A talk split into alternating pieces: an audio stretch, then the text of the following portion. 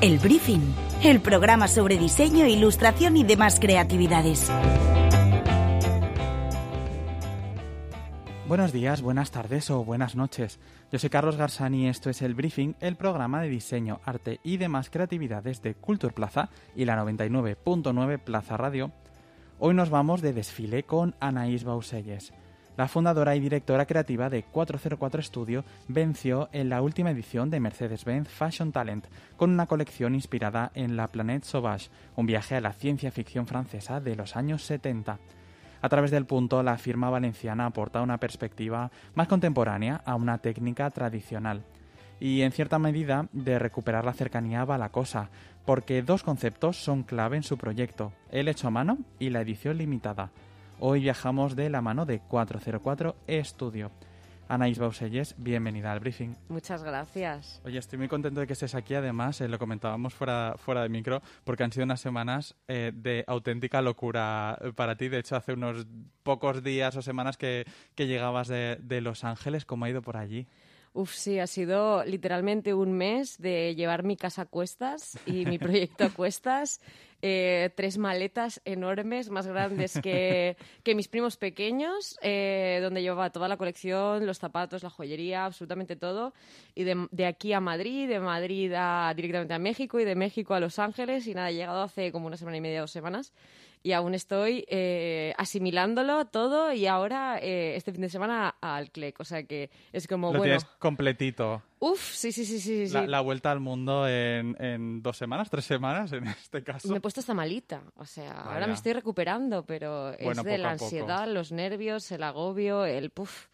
Sí, sí. Bueno, poco a poco, además, eh, lo decías ahora que eh, llegas a Los Ángeles, que me imagino que debe haber sido una experiencia brutal, pero además llegas allí después de otra experiencia increíble que es esa victoria ahí en Madrid, ese, ese premio, ese reconocimiento que supone para ti, eh, porque me imagino que presentar una colección ya de por sí y sacar el trabajo adelante debe ser una victoria, pero que además sea reconocido, que además tenga pues este, esa palmadita, ¿no? digamos, en la espalda, debe ser especial por lo menos. A ver, sacar de adelante una colección es muy complicado en general y más siendo un diseñador emergente. Cualquier Ujú. diseñador emergente, si te dice que es fácil, está mintiendo. Eh, entonces yo considero que lo comparo a un parto, aunque yo no he parido, pero debe ser algo parecido, eh, porque realmente pasas durante, estás durante, en mi caso, esta última colección hemos estado un año, año y medio trabajando en esta colección, zapatos, joyas, las pelucas, el look, las piezas en tela, las piezas en, en punto. Entonces, claro, realmente estamos eh, estás trabajando, estamos trabajando durante tanto tiempo para que luego sea un, durante, un evento de, que luego dura 15 minutos. Entonces, claro, es increíble. Y bueno, a ver, ganar el Mercedes-Benz Fashion Talent es, es Y es ganarlo menos, de, o menos de sea, 15 minutos. Exactamente. Eh, a ver, es- nos pasamos allí todo el día realmente el domingo. Eh, son todos desfiles de, de la gente de, de Ego. Y el premio lo dan al final, al finalizar el- la jornada. Pero bueno, sí, es, es una experiencia muy bonita, la verdad, es muy enriquecedora. No me esperaba para nada ganar el premio. De hecho, hay, un- hay una anécdota muy bonita que te puedo contar. Que mm, justo cuando estábamos todos los diseñadores detrás en backstage, como eh, cogidos, en plan, bueno, vamos a, a ver qué pasa, a ver quién gana. Eh, esta edición me hice, me hice amiga de, de mi compañero de desfile, porque son desfiles dobles, que se llama Nicolás Montenegro, que le amo. O sea, es, es, bueno, es la mejor persona, es increíble. Nos hemos reído un montón, nos lo hemos pasado genial. Bueno, pues estamos co- cogidos él y yo, y estábamos en backstage, que ahí normalmente la gente pues está, pues las modelos, tal, y había una moneda de un céntimo. Curiosamente, cinco minutos antes de que dieran el premio, la cogió, me la dio y me dijo, encontré una moneda, da suerte. Dice, pero compartirlo, compartes tu suerte. Y a los dos minutos, 404 estudio. Y yo dije, no te creo. O sea, fue como un momento como súper de wow. O sea, eh, un compañero mío me dijo, vas a ganar tú, es tu moneda, es, te comparto la suerte porque sé que, la, que vas a ser tú. Y luego a los dos minutos dijeron 404 estudio. Entonces Qué fue bueno. como un momentazo increíble que comparto y, y atesoro con Nicolás. Y, y bueno, por supuesto, pues nada, eh, es, es un momentazo. En tu Bueno, vida. la- las buenas noticias compartidas, desde luego, saben, saben mejor. Y si son con, con amigos, eh, pues más, a- más aún. Exactamente. Anaís, yo quería hacer un, un poco un viaje al, al- al principio, ya no solo al principio de- del proyecto de 404, sino también a- al, al principio de tu tus primeros coqueteos con, con la moda, ¿no? Yo quería que, que nos trasladaras un poco a esa, me imagino, infancia, juventud, a esos momentos en los que empiezas a, tener tus primeros contactos con la moda, eh, más allá de los que las personas que, que evidentemente estamos fuera del sector eh, vivimos, ¿no? En los que empiezas a ver que hay algo distinto, que hay un interés especial eh, en esos tejidos, en esas formas, en esa creatividad. Pues esto realmente me viene de, por mi abuela. Eh, mi abuela María, que fue la que me enseñó a coser y la que me enseñó a tejer cuando era muy, muy, muy pequeñita. Y es verdad que desde, que tenía pues siete, ocho años, que ya empiezas a como poder coger una aguja, ¿sabes? Porque eres muy pequeña. Eh, em, me daban retales de, de las faldas que se hacían, mi, mi, tía abuela hacía cortinas, entonces me daba como los retales que sobraban y con eso hacía los vestiditos a mis muñecas, o sea, cuando era muy bebé, pero literalmente hasta los zapatitos con papel, todo. Y aún lo tengo guardado, ¿eh? Vaya.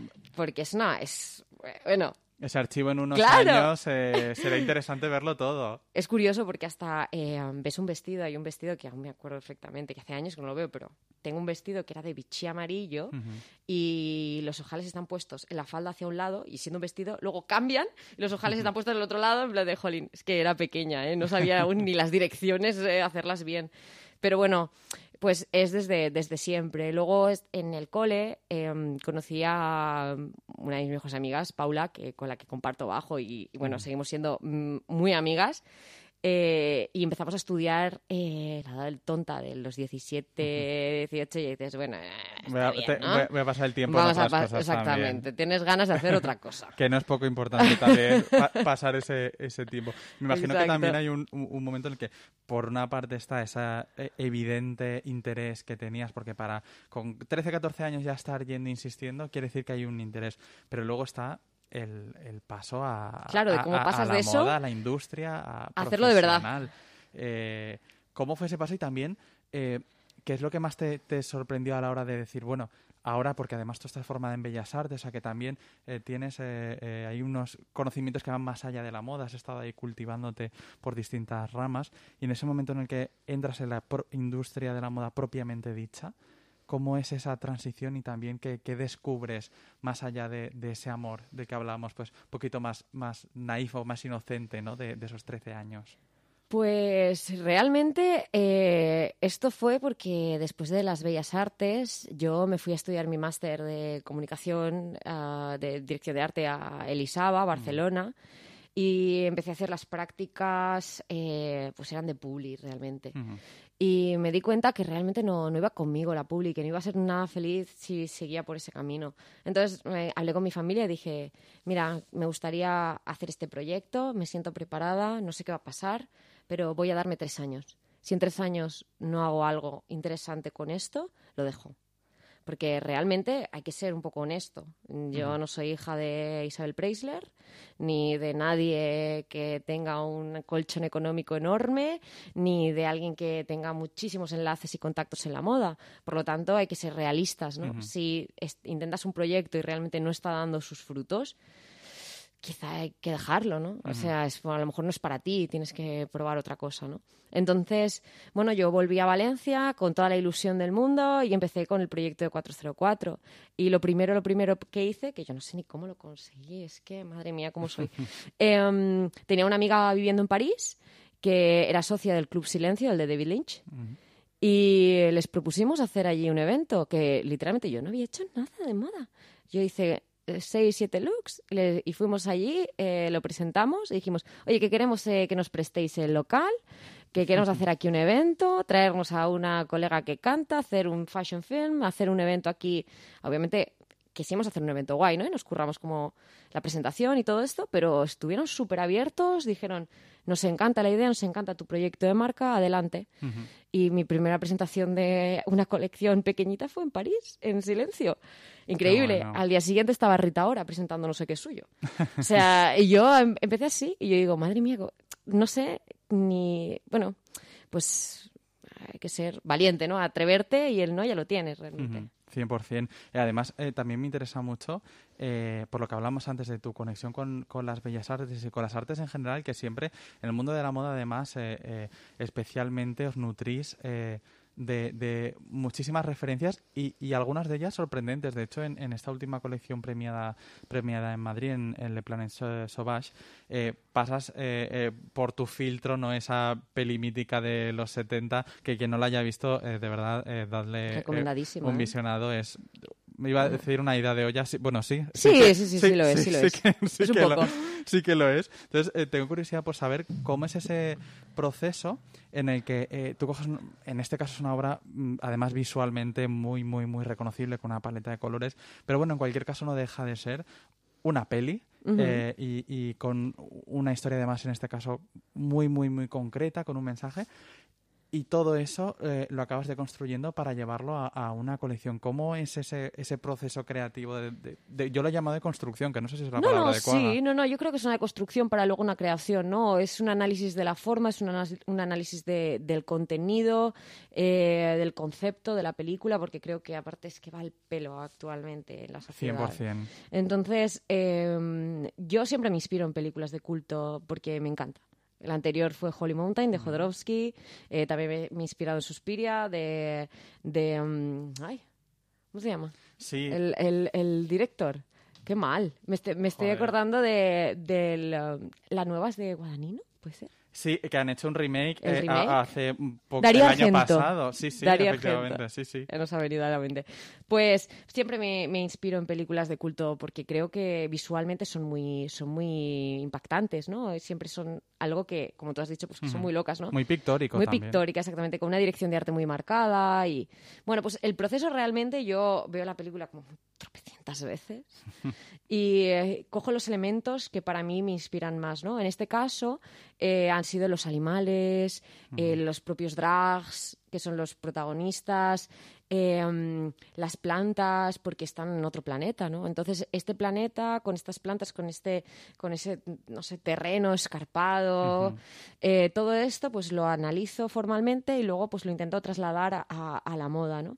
También es verdad que, pues exactamente, cogemos la misma paleta cromática, algunos elementos que, eh, por ejemplo, hay una, hay una planta que es literalmente igual que los botones que hemos hecho en colaboración con la Bani para, para los jeans y todo esto. Entonces lo ves y tú, si tú has visto la película, lo ves. Se ve clarísimamente. Se ve clarísimamente. Eh, entonces, realmente hago moda para la gente que realmente es un poco friki del cine. Y es un poco guay, ¿no? Porque la gente que ha visto las películas que, que, traslado a, moda, realmente luego viene y dice, ¡ah! Me encanta, es que lo he visto, es que lo he visto. Entonces, a mí esa, esa reacción del público me encanta porque porque es que es lo que quiero realmente. O sea, quiero que se sumerjan en, en, ese mundo, ¿no? y, que no sea ropa, que eh, sea moda. Es, es, igual de importante o más importante eh, en la estética que tú sacas de, esa peli, el mensaje que tiene la peli, qué valor le das también al contenido, porque me decías antes, es, es, una peli que es de los 70, que decíamos es una idea de olla, pero que es muy relevante hoy en día y que de la que, vamos, podríamos seguir viendo seguramente mucho tiempo. Entonces, no sé si el propio contenido no estético también es importante para ti a la hora de, seleccionar eh, eh, A veces sí, a veces no. Depende, a veces sí, a veces no. Esta película, por ejemplo, sí que tiene un mensaje conceptual muy potente en el que habla de que la importancia es la educación, la educación es lo más importante y que no podemos rechazar al prójimo realmente. Em, nos, nos, cambiamos, ¿no? Hay como unos seres superiores y los humanos somos los inferiores, ¿no? Porque nos falta esa educación. Uno de ellos lo consigue, o sea, estoy hablando del argumento para la gente que no lo haya visto. Eh, uno de ellos consigue aprender con el mismo método de aprendizaje que uno de los que el protagonista y, em, empieza una revolución, ¿no? Y se dan cuenta que realmente, eh, pues eso, la educación es poder, el conocimiento es poder. Y, y, para mí eso es increíble. O sea, yo siempre he dicho eso, eh, que para mí mm, el conocimiento nunca ocupa lugar y es muy importante. No, y además, eh, en este caso, eh, la moda es cultura, y hay que decirlo. Y, es industria y es cultura, son las dos cosas. Con lo cual, y en este caso además se ve de una manera tan explícita que, que, no cabe, para quien la tuviera, si hay alguien que nos escucha que la tenga, no, que, que, no la tenga, ¿no? Que es algo evidente, ¿no? Yo siempre digo que, que la moda, eh, la gente piensa que es totalmente irrelevante e, insustancial, pero cuando tú piensas en la moda, es, forma parte de la historia. O sea, cuando tú piensas en los 60, tú lo primero que piensas es cómo vestía la gente. Cuando piensas en los 80, los 40, los 20, tú te imaginas la gente vistiendo. La moda realmente representa historia, representa la cultura y el movimiento social de la época. Entonces, no hay nada tan poco, o sea, no es, no es para nada intrascendente, es totalmente trascendente. ¿Qué crees que dice la moda de 2021 eh, de la época que estamos viviendo? Ay, qué pregunta más bonita. Pues realmente eh, yo creo que estamos viviendo un gran Gatsby, literal. Porque después de algo tan feo como lo que nos está pasando, como la pandemia, nos están pasando cosas muy feas, ¿no? Como sociedad.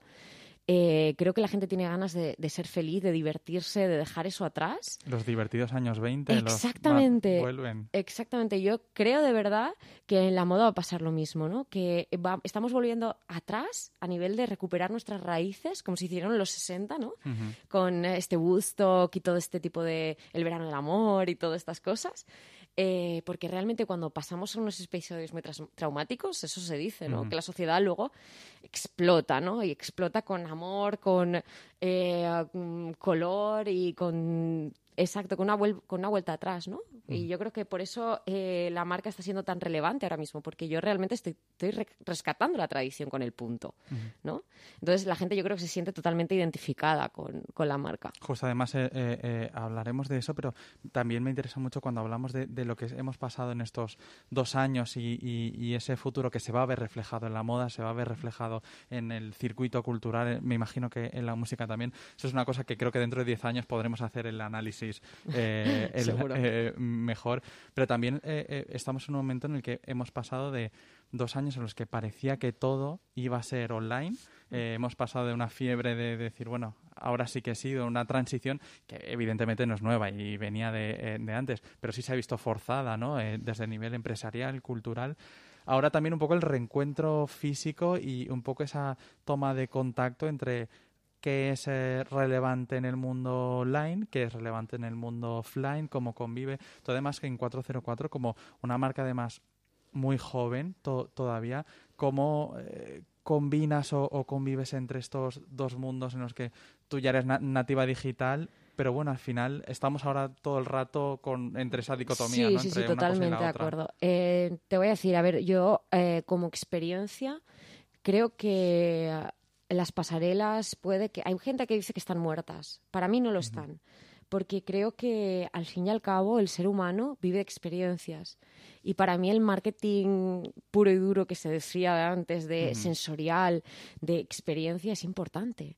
O sea, la gente se acuerda de 404 cuando ha venido un desfile sobre todo. O sea, que sí que se acordarán por supuesto si ven algo digital, alguna imagen potente, seguro, pero ese ese yo qué sé, ¿sabes? Ese yo en ese cuadre que tienes cuando estás en un evento, cuando yo te pongo una música que está creada. Claro, normalmente eh, los tres desfiles que he hecho en Madrid eh, son. Está, la música está hecha adrede para el desfile. Entonces tú estás escuchando una banda sonora original hecha para el evento. Este año, además, eh, hicimos, por ejemplo, em, la, madre, la, la abuela de, de mi novio, tiene 90 25, es francesa y le hice leer un texto en francés que mezclamos con música para que contaba básicamente que bienvenidos al plan, a la Plan Sauvage y gracias por elegir nuestra aerolínea, ¿vale? Y hacíamos como em, esta broma de que estás cogiendo un avión, ¿no? Para venir al Planet, al Sauvage y lo último que dice es cuidado con los humanos, son muy peligrosos. Em, entonces, todo este tipo de experiencias, si no las vives, por mucho que veas un vídeo, que puede ser genial y puedo contarte mi colección genial mm, en un vídeo y puede ser precioso, no es lo mismo. Son dos cosas totalmente distintas. Es que no es lo mismo. Eh, tú yo creo que todas las empresas, todas las marcas tenemos que eh, intentar comunicar nuestra marca desde las dos vías, tanto presencialmente como digitalmente. Entonces, es verdad que es muy difícil encontrar ese, ese equilibrio entre las dos cosas, ¿no? Sobre todo porque también las Fashion Weeks son sostenibles entre comillas, ¿no? Sí, justo además, mira, acabas de decir una palabra que, que es clave, también es clave por una parte en tu proyecto, también incluso en el premio de, de Madrid, porque eh, creo recordar que también se incidía mucho en que eh, querían, eh, bueno, subrayar también la sostenibilidad en, en, en, los diseñadores, que en los trabajos que, que presentáis, ¿no? Sostenible, em, responsable, hay tantas palabras que están sobre la mesa ahora, pero ¿cómo se o cómo llevas tú todo ese discurso a, la práctica y, a, en fin, al, día a día? Creo que hay mucho greenwashing en la, en la moda, que esto implica que hay mucha gente que usa esa palabra un poco a la ligera, ¿no? Absolutamente de acuerdo. Eh, y me da bastante No solo en la moda, además. No, exactamente. Pero, sí, eh, se usa muy a la ligera. Creo que, em, de todas formas, vamos a, vamos a decir las cosas bien y vamos a ser honestos. La moda es consumista, nada, nada de lo que es consumista es sostenible. Hay un punto en el que no lo es. Entonces, ¿cómo poder hacer algo más sostenible una empresa, una empresa o sea, una, un, um, algo que realmente no lo es, ¿no? que es puro consumismo? Pues realmente intentando ser éticos, eh, con un trabajo bien pagado, colaborando localmente. Hasta hoy lo hablábamos en el estudio que es hasta sostenible y ético decir, ok, pues en vez de irme a comprar a una gran superficie, a un supermercado, el agua de todos los días del estudio, me voy al horno de al lado, que es señores de toda la vida, y compro ahí mi agua, mi almuerzo, pues que es más sostenible. Pues esto para mí es sostenibilidad. Estas, estos pequeños gestos lo son.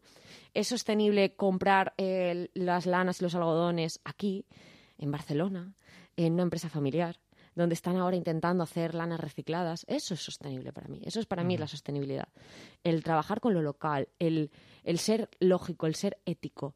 Eso es para mí sostenible. Entonces, esa es la forma de que tenemos en 404 Estudio de ser sostenibles. Obviamente, siendo emergentes, hay un punto en el que, uff, si tú tienes que hacer una producción de algo, uff. Encarece al final el producto. Claro, y es complicado y no es fácil ahí volvemos a, la moda como industria, ¿no? Eh, entonces ahí siempre está esa, e, esa lucha, no solo en la moda, repito, en, en, cualquier sector, ¿no? Eh, eh, que está haciendo. Pero me interesa además también mucho, lo, lo comentabas, hablabas de, de las lanas, hablas del punto que es una clave eh, eh, para entender tu, tu, trabajo, pero también esa colaboración con creadores, con artesanos. Eh, no se puede entender tu, tu, trabajo sin también ver tus conexiones y con quién juegas, con quién, a quién invitas a, participar. Como es de importante a la hora de generar pues estas colecciones, estos universos que, que, tú dibujas y que, y que creas, invitar a esa fiesta a, a, otros creadores. Es súper importante esto, ¿eh? Eh, yo, yo estoy convencida de que sin ellos no sería 404 no sería lo mismo. O sea, si tengo que dar las gracias desde aquí a, Cristina de Lavani, que, o sea, cuando llegué, el año pasado, no el anterior, a decirle, mira, quiero hacer joyas eh, y estas son mis ideas. Y ella dijo, ok, lo que quieras. Y este año me dijo, más loca aún, vamos a hacer no 20 piezas, vamos a hacer 50. Y yo, estás loquísima. No, Creo que lo que tienes en la cabeza es importante, creo que podemos hacer algo genial juntas y nada, pues estamos haciendo unas joyas diseñadas aquí en Valencia, producidas en España, con todo el mimo del mundo. Pues eso es genial. Luego con los zapatos he estado colaborando con uh, Museo, con Rivero y madre mía, es que monta todos los zapatos a mano. Es que es que están montados a mano. Es que es increíble. O sea, el, el saber hacer, el mimo, eh, con el que hacen las cosas, la gente con la que trabajo. Es que es, es, una pasada. O sea, yo, yo los admiro un montón. O sea, yo los admiro y yo cuando gané el premio dije, es que esto va, o sea, como se dice, por mí y por todos mis compañeros. Pues es que literalmente, o sea, por mí, y por todos mis compañeros, por la, por la familia, obviamente, que también está ahí apoyándote, eh, haciendo, o sea, me voy a México un mes y pues vale, pues hasta luego, ¿no? Y aquí te mantenemos el fuerte, ¿no? Yo que sé, al final es mucha gente la que está detrás. Este año también he colaborado con Lucia Blas, que es una artista eh, valenciana, em, haciendo, pues ella hace, ahora mismo está centrada haciendo resinas y tal. Hicimos unos clutch maravillosos. Luego hizo también obra. Que, hicimos para el showroom. que decidimos, en vez de hacer un showroom normal, hacer una galería de arte y poner piezas de Lucía y tratar todas las piezas como lo que es. Para mí la artesanía es arte. Entonces, pues yo lo traté igual, pusimos unas cartelas, lo tratamos como arte. No creo, creo que no se entendió muy bien, pero todo el mundo llegaba y decía, ¿dónde está la ropa? Digo, mm, cariño, lee lo que pone ahí, que me lo he currado, ¿vale? Fíjate que, antes eh, hablábamos de, cómo es eh, o qué habla, eh, qué dice la moda del 2021 o de incluso pensando en el año que viene de la generación. También las formas de trabajar y en este caso esas conexiones, es entender que que solos no puedes llevarlo a cabo. Creo que también dice mucho de, de, de los trabajadores y los creadores del 2021 y de esta nueva generación. Muy distinto a lo mejor como se trabajaba hace 20, 25 años. Eh, es posible. tenemos, tenemos mucho más, eh, la mente mucho más abierta y yo creo que entendemos el trabajo de en equipo. La gente de, bueno, yo creo que todos mis compañeros. Yo, eh, ya te digo, mm, podría haberle puesto mi nombre a la marca y no lo hice. Y eso no quita, yo siempre lo digo, que no tenga un ego gigantesco, ¿vale? Pero consideré que si yo desde un principio quería trabajar con gente, eh, iba a ser mucho más bonito y ellos iban a sentirse mucho más eh, pertenecientes a un proyecto si había si era un estudio si era algo donde no, no, había un nombre propio sino un estudio yo me sentiría mucho más a gusto trabajando para un estudio que para Pepita Díaz. ¿Sabes a qué me refiero? Es que es así. volvemos a la sensación de comunidad. De comunidad, exactamente, de pertenencia. Yo siempre he dicho que con 404 Studio quiero crear comunidad. Quiero que la gente se sienta parte de, de, lo que es la experiencia de 404, de, de esos frikis de la, de la moda, esos frikis del cine, ¿sabes? Que, que, yo formo parte, ¿sabes? Entonces, me gustaría mucho invitar a todo el mundo a, como, a entrar a la, a la marca y que se sientan, se sientan em, en casa, ¿no? ¿Dónde ves la firma en eh, no lo sé, siempre eh, cuando se hacen estas preguntas se dice 5 o 10 años, no lo sé. Ah. Eh, pero, pero ¿cómo, ¿cómo la visualizas ahora que estás en este momento tan. El ha sido porque es como, uff, menuda pregunta. No, más que nada porque cuando yo empecé hace cuatro años eh, con una pandemia por medio. Ah, no me imaginaba que hubiera una pandemia de por medio. no, no, desde luego que nadie. claro, claro, eso es a lo que voy. Luego al final, eh, si le preguntas a la Anaís que empezó 404 Estudio en Valencia, en casa, en casa ahí, como en el sofá, en plan de, bueno, ¿y cómo hago esto? Y le, dijeras, no, mira, en tres años, de aquí a tres, tres o cuatro años vas a vestir a Kylie Minogue, a Dua Lipa, Beyoncé te van a descargar eh, vestidos, vas a hacer London Fashion Week, vas a hacer Mercedes Benz eh, Madrid, Fashion Week Madrid tres veces, te vas a ir a Los Ángeles, vas a ganar un premio. Yo, a mí me hubiera explotado la cabeza. Menudo currículum. A mí me hubiera explotado literalmente la cabeza. Entonces, claro, y solo han pasado tres, tres años, tres años, porque realmente con una pandemia de por medio hay un año que no puedo ni contar, porque literalmente he estado totalmente parada. Entonces, es, en tres años ha pasado todo esto, wow, ¿no? O sea, ¿qué puede pasar de aquí a 5 o 10? No lo sé, sky's the limit. no sé si es especial porque me decías, siempre te preguntarán por esto, pues tú Lipa, ¿no? Todas estas estrellas que al final, no sé si, si eh, se siente como, bueno, como que refrena el proyecto, al final es una cuestión de, marketing o, o, no, no sé cómo lo vives, porque yo sé que siempre cuando los diseñadores de, moda especialmente se os pregunta mucho cuando lo lleva alguien eh, eh, conocido. Te voy a decir una cosa. Es bonito, eh, realmente como diseñador te sientes halagado, pero me gusta que no me pregunten por eso, porque implica, porque para mí no es lo más importante de mi trayectoria. Para mí es mucho más importante haber ganado el Mercedes-Benz Fashion Talent o mm, me parece mucho más importante haberme ido a Los Ángeles a desfilar, mm. a Londres, haber hecho una colaboración maravillosa con, con, con la Bani, con museos, eso me parece muchísimo más importante, me parece que hay más chicha. Desde luego, desde que, luego que, la una persona media hora se la haya puesto y sea Pepita, ¿sabes? Me da lo mismo. Realmente es muy guay, me alegro mucho, estoy muy agradecida, pero realmente la marca es mucho más que eso. Y es verdad que siempre es el titular. La marca que vistió a Kylie Minogue. Que maravilloso, que nunca me quejaré de eso y ojalá vengan 100 más así. Pero es verdad que hay mucho más trabajo, hay muchas más cosas que contar aparte de esto. Hay mucho más trabajo. Yo espero que en este ratito hayamos podido, pues, eh, para quien no te conociera, eh, eh, desvelar un poco de, tu universo y quien te conociera, pues que, supiera mucho más de ti y de tu universo. Anaís, ha sido un placer hablar contigo en este ratito en el briefing. Gracias por venir. Gracias a vosotros. Hasta luego. Y a todos nuestros oyentes, ya sabéis que nos escuchamos cada 15 días en Plaza Radio. Sed felices. Encuentra todos nuestros podcasts en nuestra web 999plazaradio.es o en tu plataforma preferida. 99.9 Plaza Radio, la voz de Valencia.